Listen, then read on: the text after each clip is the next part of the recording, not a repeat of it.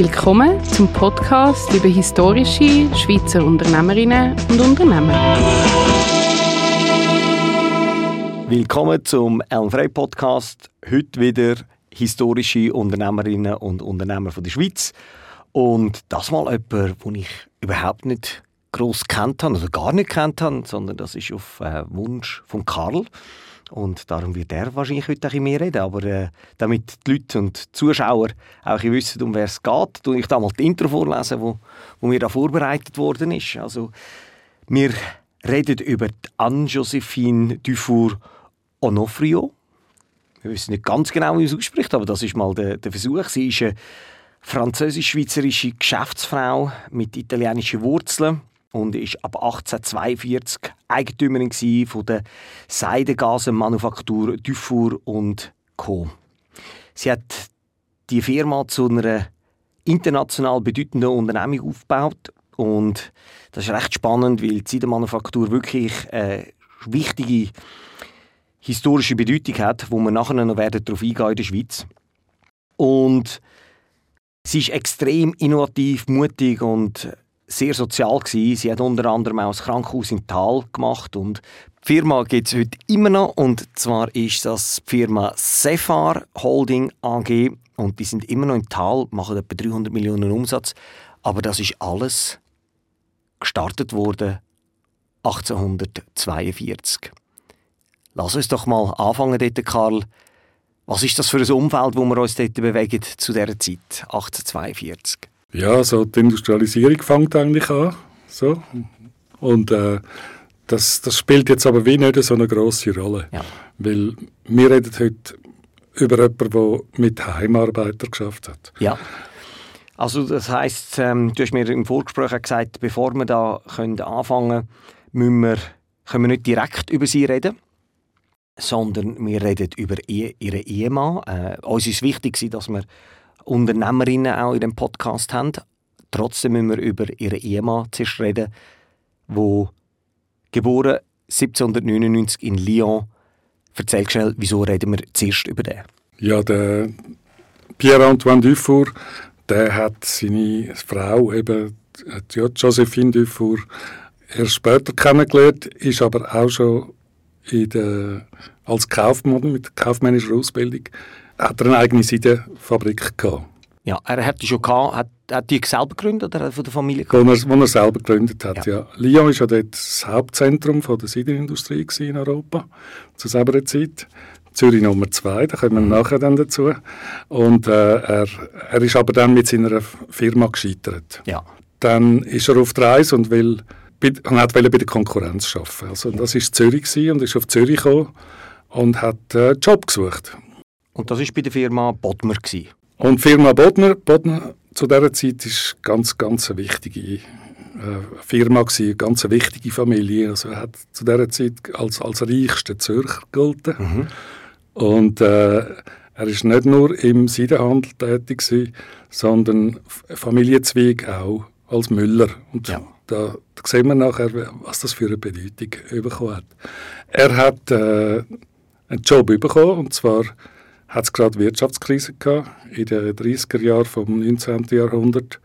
Und äh, der hat eine Chance gesehen mit einem Nischenprodukt. Und wir reden heute über ein Nischenprodukt. Das sind die Seidengase, die man zum Mehlsieben braucht. Kannst du das erklären, weil ich weiß nicht, ob die, die viele Zuschauer wissen, was ein Seidengasen ist und wie das genau aufgebaut ist und was dort wie, wie, wie, das, wie das produziert wird? Also über, über die Seide können wir nachher noch reden, aber die Produktion ist so, dass man äh, auf eine spezielle Art die, die Seide webt, so dass sie sehr luftig und leicht ist und so, so wie Löcher hat. Mhm. Und äh, man hat das natürlich für, für Kleiderstoff vor allem gebraucht. Aber eben zum Mehlsieben ist sie ideal, weil man kann Größe von diesen Löchern genau bestimmen. Ja. Je nachdem, wie es gewoben wird und wie dick der Faden ist, kann man die Mehlsieb herstellen, wo wenn du musst vorstellen unter 0,2 mm Korngröße haben und kann verschiedene Sorten von Mehl, verschiedene Grobheiten von Mehl mit dem raussieben aus dem, aus dem Mahlgut.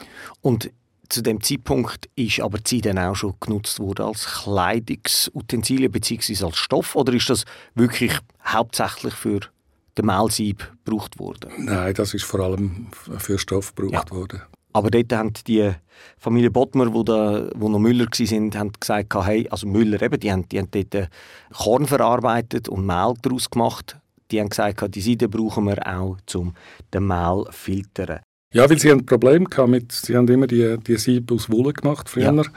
und die sind halt sehr schnell verschlissen, weil das Beuteltuch, wie das, wie das heisst, ja. das ist so wie ein Schlauch, musst du dir vorstellen. Ja. Und das, das kommt so vom Malwerk her und, und das, was gemahlen ist, das rieselt dort rein. Ja. Und dann hat es so wie zwei Ohren dran, wo, wo zwei Schlägel mhm. den Sack schlönd. Und da kommt auch unser, unser deutsches Wort Beuteln kommt von dem, weil man eben immer geschlagen wird. Also wenn die Maschine gelaufen ist, ist geschlagen worden. Und unten dran ist dann das Mehl rausgerieselt und, mhm. und, und äh, die Spelze, der Kleien, ist, ist, ist dann ist hin, hinten raus. raus. Ist hinten raus. Also er ist von dem Botmer angestellt worden, hat dort einen Job gefunden und nachher äh, wird er, glaube nach Tal geschickt, oder? Er, er ist da ins äh, Appenzell-Ausserrhodische Vorland nach Tal geschickt worden, weil dort hat es ganz viele äh, Heimwerker gehabt, wo Muslin hergestellt haben, so feine äh, Gasenstoffe, mhm. allerdings meistens aus Baumwolle oder sie haben Leine, Lintücher gewoben oder Leinenstoffe gewoben und es hat sehr viel Know-how in diesem Gebiet, also es hat schon bereits Hunderte gehabt, die Webstühle in ihrem Webkeller haben und wegen der Wirtschaftskrise ist eigentlich das Potenzial brach gelegen. Das hat der Bodmer gesehen ja. und hat äh, ihm den Auftrag gegeben, zu schauen, ob man nicht dort mit Seide so Beuteltücher könnte machen Ja, also er hat ihn dort geschickt. Er musste das neue Verfahren irgendwie mit dem Know-how dort äh, im St. Gallischen und Appenzell irgendwie können konsolidieren und hätte dann sollen er hat dann gesagt, dass die, dass die Leute sehr schnell begriffen haben, um was ja. es geht und sehr kompetent sind. Und die, die Muster, die er da gebracht hat, die sind bereits sehr gut gewesen. Also hat er grünes Licht bekommen und dort mal angefangen. Hat sich dann aber ein, ein Jahr, zwei später bereits selbstständig genau, gemacht. Genau, er war nicht lange tätig. Ja, weil er, weil er das hat Potenzial gesehen hat. Machen. Genau, und er hat, und er hat ein bisschen Geld gehabt, also hat er dann das äh, Tüfurschloss, heisst es heute, ja. und zu selber Zeit Haus zum Freibach gekauft als Geschäftssitz. Ja. Also er hat die Firma gegründet und da reden wir jetzt etwa, da sind wir jetzt etwa 1837 hat die Firma gegründet gehabt. und dann kommt aber eigentlich die wichtigste Protagonistin, wo man eigentlich darüber redet, kommt dann langsam ja. in sein Leben. Wie kommt sie in sein Leben? Also sein, sein Bruder, der, der ist immer noch, am, am Dufour, sein Bruder ist immer noch in Lyon wohnhaft ja. gewesen. Die Familie hat aus, ist aus Lyon, Lyon gestammt und sind alle eigentlich im Seidengeschäft gewesen. Und äh, er hat äh, die Familie vom, vom Donofrio mhm. und seiner Frau Dusch, Duschböff äh, kennt. Mhm. Und die Eltern, das ist auch noch eine spannende Geschichte, die, die haben eine grosse Seidenfabrikation gehabt. Also die haben so Muslinstoff. Äh, die haben, Josephine ja, Handschuh. Die haben äh, Muslinstoff ja. hergestellt. Äh, er Italiener, äh, Kriegsverletzte vom Napoleonkrieg in Wien. 1809 und dann hat er sich müssen zur Ruhe setzen auf, auf Frankreich, äh, hat dann die Madame de Duschbeuf kennengelernt. Also es sind reiche und vielleicht sogar noble Leute gewesen. Also ich, ich habe ein bisschen geforscht über die Namen, das das ist äh, die Noblesse gewesen, eigentlich. Ja, von Lyon. Äh, von, von Lyon, genau. Und, und, und auch, und auch von Turin, wo, wo, wo der Vater her war. Und dass wir für die Zuschauer, äh, Zuhörer nochmal noch haben, also da reden wir jetzt von den Eltern, von der mhm. Anne-Josephine mhm. und den Brüdern vom äh, Antoine, Pierre-Antoine hat, hat in diesem Haus verkehrt. Ja. Und, und, so ist das dann entstanden. Und er hat dann die, die bildhübsche 22-jährige Tochter gesehen und hat seinen Brüder angerufen. Nein, Telefon hat es noch nicht gegeben. Irrtum hat ihm geschrieben oder ihn ja. eingeladen auf Lyon, die solltest du kennenlernen. Er war ja schon ein bisschen älter, gewesen, ein rechter Altersunterschied, er war fast ja. 40 gewesen. Ja. Und äh, er hat das gemacht, ist auf Lyon und die haben sich wirklich verliebt und sind glaube sehr glücklich miteinander. Und Ja. Ist sie dann nach Tal gezügelt? Ja, aber sie hat natürlich auch ein, ein Know-how mitgebracht, weil sie hat in der Fabrik vom, vom Vater auch schon geschafft, in verschiedenen Positionen. Und äh, das von Kind auf mitbekommen, wie, wie man die, die Seidengase herstellt. Und äh, die sind dann auf Dali das Herrenhaus gezügelt. Und äh, sie hat ein Jahr, zwei Zeit gehabt, um den ganzen Betrieb kennenzulernen, um all die Heimweber und Lohnweber, hat man die genannt, kennenzulernen. Und äh, nachher ist ihr Mann gestorben. Genau, also da reden wir nach zwei Jahren. Das Mhm. ist etwa 1840 in Genau. die Schweiz gekommen und 1842 ist er gestorben Ja. und dann ist sie dort mit dieser Fabrik alleine gewesen. Ich nehme an, die haben kein Kind gehabt. Ja, es war mehr ein, ein Logistikbetrieb gewesen, natürlich, weil die Fabrikation ist alles aus, ausser Haus gewesen. Ja. Sie hatten einen kleinen Bub gehabt und Ah. äh, Josephine hat dann sich überlegt, ja, ob sie zurückreisen soll, aber es ist für sie völlig klar gewesen, ich will da in Tal bleiben. Und ihre Familie hat das gar nicht verstanden. Die haben gesagt, komm wieder zurück auf Lyon. Äh, das hat keinen Sinn, als Frau allein und Unternehmerin dort äh, weiterzumachen. Aber ihr sind halt die Leute ans Herz gewachsen. Also, Ja. Das ich glaube schon eine sehr soziale Person gewesen. Und sie hat die nicht im Stich lassen. Und dann hat es eigentlich richtig angefangen. Dann fängt eigentlich die Geschichte an. Das ist alles Vorgeplänkel Ja. zu der Hauptgeschichte. Sie ist Erbin von dem Handelsunternehmen, wo sie dort haben. Und dann passiert was. Dann gibt es ja einen, einen steilen Aufstieg in den ersten paar Jahren. Ja, sie hatten etwa 50 Webstühle. Gehabt. Übrigens Webstühle, die von ihrem Ex-Mann entwickelt worden sind. Der war da ganz geschickt. Gewesen. Und äh, er hat bereits Verbindungen zu Amerika geknüpft, wo der Hauptmarkt war für die Beuteltücher. Und ist auch auf einer von diesen Reisen eigentlich ums Leben gekommen, an einem, Hirnschlag gestorben. Und sie hat dann die Firma in wenigen Jahren von 50 Webstühlen auf 600 Webstühle ausgebaut und äh, angefangen Niederlassungen überall auf der Welt zu gründen, weil die internationale Ausrichtung ist, ist sehr wichtig gewesen. und die haben äh, natürlich ihre eigene Wirtschaft geschützt und wenn man hat wollte, dort einen, einen, einen Fuß in der Tür haben, dann hat man müssen Niederlassungen gründen. Ich glaube, das ist jetzt gerade äh, so der richtige Zeitpunkt, wo wir ganz kurz können, die Bedeutung der Seiden und, und was das für eine Wirtschaftsbedeutung hat in der Schweiz, bevor wir weitermachen bei Ihrer Geschichte. Also, etwas, was ich mal gehört habe, das haben wir vorhin im Vorgespräch gehabt, ich habe gehört, dass Seiden so ein Auslöser war eigentlich von den verschiedenen Wirtschaftsstandorten in der Schweiz, weil Seide hat man müssen färben und für das hat es dann in Basel Chemie gegeben und dann hat man Maschinen gebraucht und dann hat es äh, in Baden dann und in, in Winterthur Produktion gegeben von diesen Maschinen und dann hat man die auch müssen finanzieren und das ist dann der Platz. Spinnmaschinen, Webmaschinen. Genau. Ja. Und nachher war der Bankenplatz Zürich. gewesen. Also, das ist heute nicht mehr so relevant, äh, die Seidenindustrie, aber das ist eigentlich einer der Anfänge von der, von der Schweizer Wirtschaft. gewesen. Ja, also ich habe mir notiert, äh, 1866 sind Seidenstoffe für 65 Millionen Schweizer Franken äh, exportiert worden aus, aus der Schweiz. Es hat dort 560'000 Maulbeerbäume gehabt, zum, Ja. zum Seiden gewinnen. Ja. Und die Jahresproduktion in der Schweiz allein äh, war etwa 22 Tonnen gewesen aus dem. Also ein Baum ernährt etwa 250 von diesen Raupen und gibt etwa 40 Gramm Seiden, also, Also sehr ein- wenig, ja. oder? Äh, und, und das hat vor allem äh, im Basel landschaftlichen und eben im Appenzell und äh, Kanton St. Gallen, Gossau, Rheintal und im Tessin natürlich äh, sind Anbauten gegeben. Ja. Und du hast ja vorhin im Vorgespräch auch erzählt, eben, dass für die Leute, die in Zürich sind, eben, da gibt es äh, Seidenfabrik, Mhm. hat's dort gegeben. das ist gerade neben Jelmoli, das, Mhm. ist, äh, das ist auch einer der Ursprünge dort gewesen. Ja. Das heisst, das ist wirtschaftlich ein sehr bedeutender Zweig gewesen. Ja, das ist die, die Firma Wertmüller gsi und die haben die, die Seidenhöfe gegründet. Heute ist die Elmoli dort. Ja. Das ist Es das gibt erste, ein Restaurant Seidenhof oder so. ja, das erste Fabrikgelände von der Stadt Zürich. Ja. Und das sind etwa acht oder zehn Häuser im Ganzen, gewesen, Ja. sechs offizielle Seidenhöfe, Ja. äh, Fabrikation und es ist natürlich nicht alles in der Schweiz fabriziert worden. Vieles sind auch Händler gewesen, weil Ja. die haben, äh, die haben Seiden importiert, vor allem aus Japan, Ja. aber auch aus Italien, Südfrankreich und haben Handel damit betrieben, haben, haben sie verarbeitet zu, zu Stoff. Also Die Rohseide.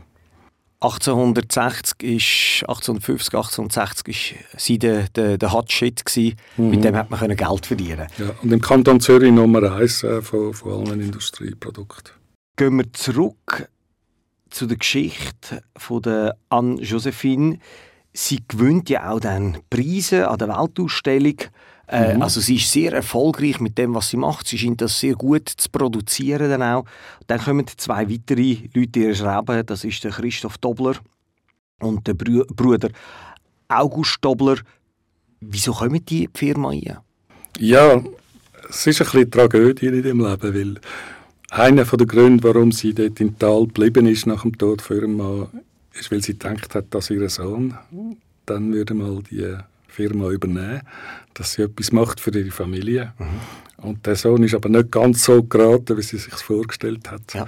Der ist nämlich dann äh, hat angefangen da. Sie hat dann äh, selber weben lassen zuerst. Sie hat die ganze Laufbahn müssen äh, durchmachen äh, und hat aber sehr viel lieber äh, das Geld von der, von der Mutter äh, durchgebracht, sich ein Boot gekauft. Sie ist ja grad, äh, Tal ist gerade beim Flughafen Alterrhein, also fa- fast am, am Ufer vom, vom Bodensee und hat sich dort eigentlich ein schönes Leben gemacht. Ja. Und wenn er dann in die Firma gekommen ist oder zu den, zu den Lohnweber gegangen ist auf Besuch, dann hat er sich mit denen gar nicht verstanden, weil Ja. es, ist, äh, es hat sofort Streit gegeben und es hat überhaupt nicht geklappt. Und Also könnte man sagen, es war ein reicher Schnösel. gewesen ja, genau. Und er Und hat, nicht wirklich ein harter Schaffer. ja, und er hat es nachher äh, auch selber gemerkt und ist gegangen. Ist dann auf Luzern gewohnt, hat sich verheiratet, hat auch Kinder gehabt und ist relativ früh, mit unter 50 ist er gestorben. Jetzt kommen die beiden Brüder, die beiden Dobler-Brüder, kommen die. Genau, und, und äh, Christoph Dobler, der hat schon 1862 bei, ihnen angefangen als Lehrling und hat nachher seinen Brüder nachgezogen und zehn Jahre später sind sie dann äh, in die Geschäftsleitung berufen worden. Und der Christoph ist dann sogar Nationalrat geworden. Also ich denke, das sind auch gescheite Leute gewesen, das war eine gute Wahl, gewesen, die sie da getroffen hat, die Doblers in, in die Firma zu holen. Und äh, ein Nachfahre von Doblers ist heute immer noch CEO von der, von der Seefahrer. Ich habe es gerade neben, äh, getroffen, der heißt auch Christoph. Genau. Der heißt Christoph Dobler und, und du hast vorhin auch gesagt, Sefar Seidenfabrik, also das ist dort die Abkürzung. Äh, Die Firma ist also immer noch bei der, von der Familie Dobler dort geführt. Die Familie Dufour ist die dann draussen gewesen. Wir werden nachher noch mal auf die Anne-Josephine zurückkommen, aber ist die Familie jetzt draussen Dufour? Haben die keinen Anteil mehr? Weißt du Nein, das? es hat, es hat einen Enkel gegeben, Ja, der, der Anton, Ja. wahrscheinlich auch Antoine ursprünglich, wo in die Firma eingetreten ist und, und sehr äh, Interesse gehabt hat und, Ja. und sehr viel hat mitschaffen und er ist dann auch Geschäftsleitung berufen worden. Ja. Und, äh, bei, er ist noch eine interessante Fi- Figur, weil er ist äh, der, seinerzeit der Erste gewesen, wo ein Auto gehabt hat in der Ostschweiz. Ah, wirklich? Also Okay. das ist schon sehr früh gewesen, finde ich, äh, 1898. Ja. Das erste Auto, das dort rumgekurvt ist, Ja. hat, hat äh, der Anton Dufour gekauft. Und äh, er hat nachher auch das, das Haus zum Freibach. Ja. Nach dem Tod von der Mutter äh, 1903 zu einem wahren, wahren Schloss ausgebaut. Ja. Und Ja. Das Schloss äh, haben sie nachher umbenannt in Dufour-Schloss. ja. Und das steht immer noch in aller Pracht, so ein weißes, prächtiges Gebäude mit einem viereckigen Turm. Und äh, ist heute immer noch Sitz von der Entwicklungsabteilung von, von der SEFA. Das ist also im Familienbesitz geblieben. Wir gehen wieder zurück in die Geschichte ein. Also die beiden Brüder kommen dort rein und nachher ist die Firma im Tal dann als Schweizer Postkutschernetz angeschlossen worden und das hat dann einen regelrechten Boom auch in der Schweiz, weil durch das ist die Logistik natürlich gewährleistet. Vieles ist einfacher geworden und der Bahnhof Rheineck, Rheineck dann auch äh, kurze Zeit darüber runter. Und äh, 1870 haben sie dann das Monopol gehabt von, von Seidengasenproduktion ja. in der also Schweiz. Also sind de facto die einzigen in der Schweiz, ja. wo Seiden, wo, wo dort, äh, du hast vorhin gesagt hast, der riesen Wirtschaftszweig und sie haben den komplett kontrolliert. Ja. Und sie haben äh, von diesen Maulbeerbäumen und Heimfabriker haben sie etwa die Hälfte unter ihrem, mhm. also unter ihrem Lohn gehabt. Und äh, sechs Konkurrenten hat es noch gegeben. Einer geht im Nachbardorf mhm. und auch am linken Zürichseeufer in Wetzigen mhm. Hat es äh, Konkurrenten gegeben und die haben zusammen den Rest dann von diesen, ja. von diesen Heimarbeitern angestellt. Da können wir nachher... Also sie sind weitaus die Größten gewesen, was ja. vielleicht auch erklärt, dass heute immer noch ein Doppler eben an der Spitze ja. ist von dieser, von dieser Gruppierung. Genau, die haben sich ja dann später zusammengeschlossen, da kommen wir nachher drauf. Ich will nachher über sie reden. Also sie haben dann dort die Monopolstellung gehabt. Sie stirbt dann 1901. Was ist sie für eine gewesen? Du hast im Vorgespräch erzählt, die hätte wahrscheinlich jeden Wirtschaftspreis mehrere Jahre hintereinander gewonnen.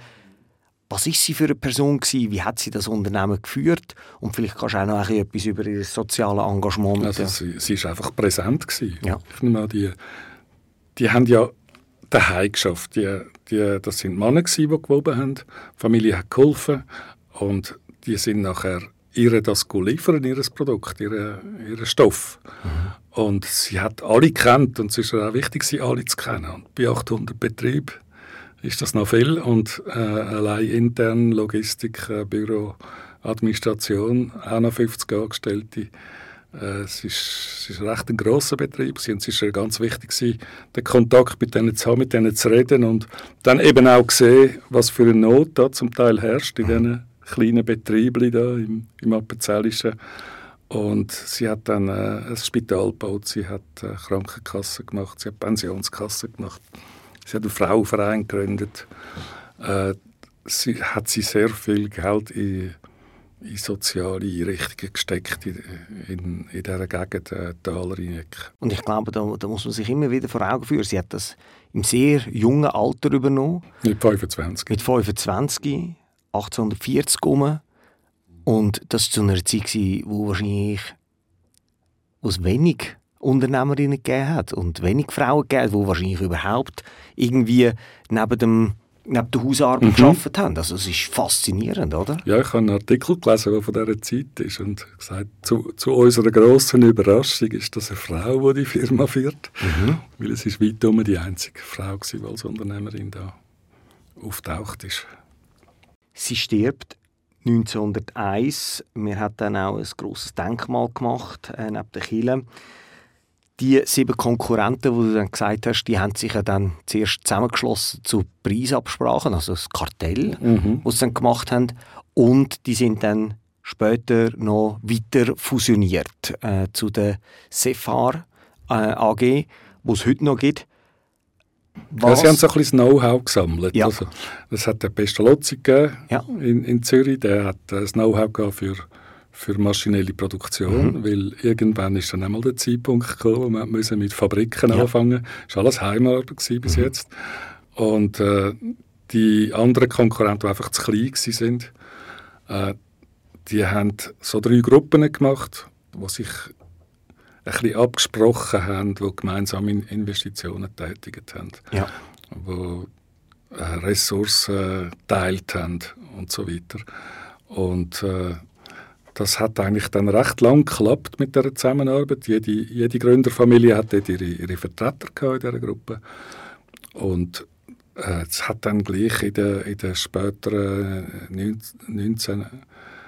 1970er Jahren hat es dann äh, so ein bisschen Konkurrenz wieder gegeben mehr und sind einander auf den Füßen rumgetrampelt.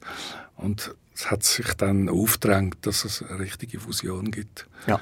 Und dann ist 1995 dann die SEFAR gegründet worden. Jetzt äh, hat, hat die Firma dann 1950 angefangen, synthetische Stoffe herzustellen. Aber die tun heute nicht mehr Seidenproduktion machen, sondern die haben angefangen, synthetische Stoffe Und dann 1978 ist dann auch der letzte Handweber dann, äh, dort noch gewesen. Nachher sind dann richtig synthetische Stoffe. Was macht die Firma heute? Ja, ich meine, 1830, 1930 ist, ist etwa fertig mit, mhm. mit, mit Heimarbeit. Ja. Äh, es ist einfach, die Maschinen sind zu gut gewesen. und, ja. und äh, man hat schon mit Viskose zuerst geschafft, gemerkt, äh, es geht genauso gut. Es ist ein bisschen schwerer als Seide, mhm. aber äh, hat sehr gut funktioniert und, und dann eben die synthetischen Stoffe ab, ab 1930. Und was hast du gefragt? Und was die Firma was, heute macht? Die, die Firma hat äh, einfach Hightech-Produkte, mhm. Filter und äh, Siebdruck. Also wenn du bedruckte CD siehst, dann, dann ist es höchstwahrscheinlich mit einem Stoff von Siebdruckstoff von, von der SFR gemacht.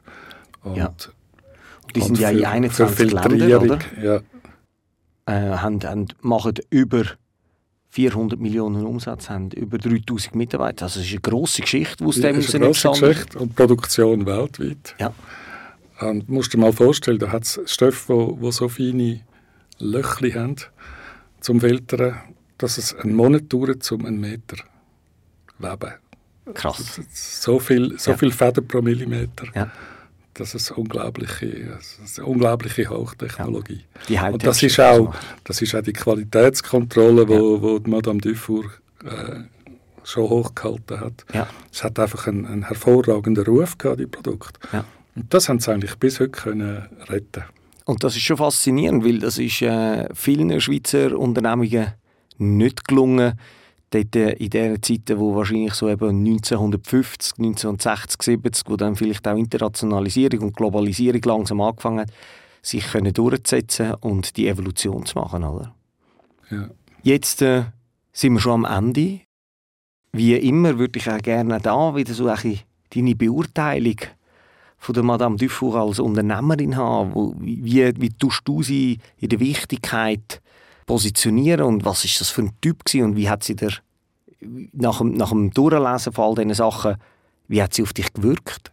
Ja, also man, man weiß sehr wenig Persönliches über sie. Man weiß auch nicht, ob sie sich mit einem Mann verbunden hat. Aber sie ist, glaube ich, mit dem Geschäft verheiratet Mhm. Sie ist einfach überall präsent gewesen und auf ein ganz gutes Jahr, dass, dass die Leute eben gerne für sie geschafft haben. Mhm. Ich meine, wir reden dort von Stundenlöhnen von 5 bis 15 Rappen. Ja, und, und, und Weltmarktführer sind sie geworden, weil, weil sie einfach auch billiger waren als ja, die anderen. Ja, klar. Um die Leute bei der Stange zu behalten und, und, und, und pflegen, hat es sicher wahnsinnig viel Anstrengung gebraucht. Ja. Ja, das vergessen ja viele Leute, dass die Schweiz nicht immer reich war, sondern 1800, 1900 ist die Schweiz sehr arm und es war ein Billiglohnland. Die Leute mhm. sind da hingekommen, ich glaube IWC ist in die Schweiz gekommen, weil es ein Billiglohnland war und mhm. hat da produziert.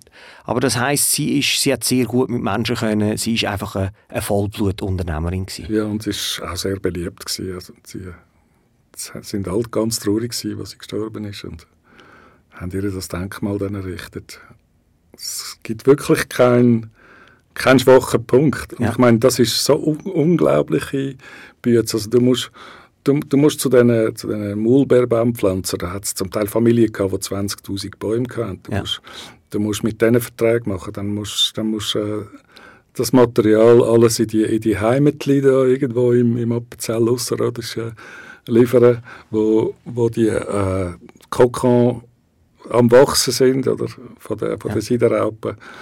Und dann musst du eine Webmaschinen reinstellen, dann musst du die Leute ausbilden, du musst sie begleiten. Und dann geht die... Der Handel, oder? Der Verkauf von dem?